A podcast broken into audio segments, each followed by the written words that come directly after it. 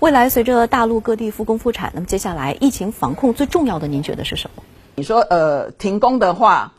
可是会不会就是说减少这个被感染的这个人数？其实这个不见得，因为这个潜伏期其实很长。那有些人他其实已经是潜在的一个传播者，或者是已经是被感染的这个部分。所以说，整个就是说呃个人的卫生习惯的改良，还有说整个公共卫生环境的一个等于说不管是消毒啦，还有一些呃周边的一些呃消毒产品的一个充分的一个供应。其实远远大于，就是说，呃，我们好像停工这个部分，其实造造成，其实人民其实搞不好又有其他的病症，忧郁症这种搞不好其他又出来了。所以我觉得，呃，针对停工这个部分，其实呃并没有办法抑制疫情的扩大。如何教导所有的人民？它能够就是说卫生习惯的改良，跟我们周边产品充裕的一个供应。但我们也希望说，现在物资的一个缺乏状况下，世界所有的国家能够提供的一些呃，不管是口罩啦、一些消毒用品啦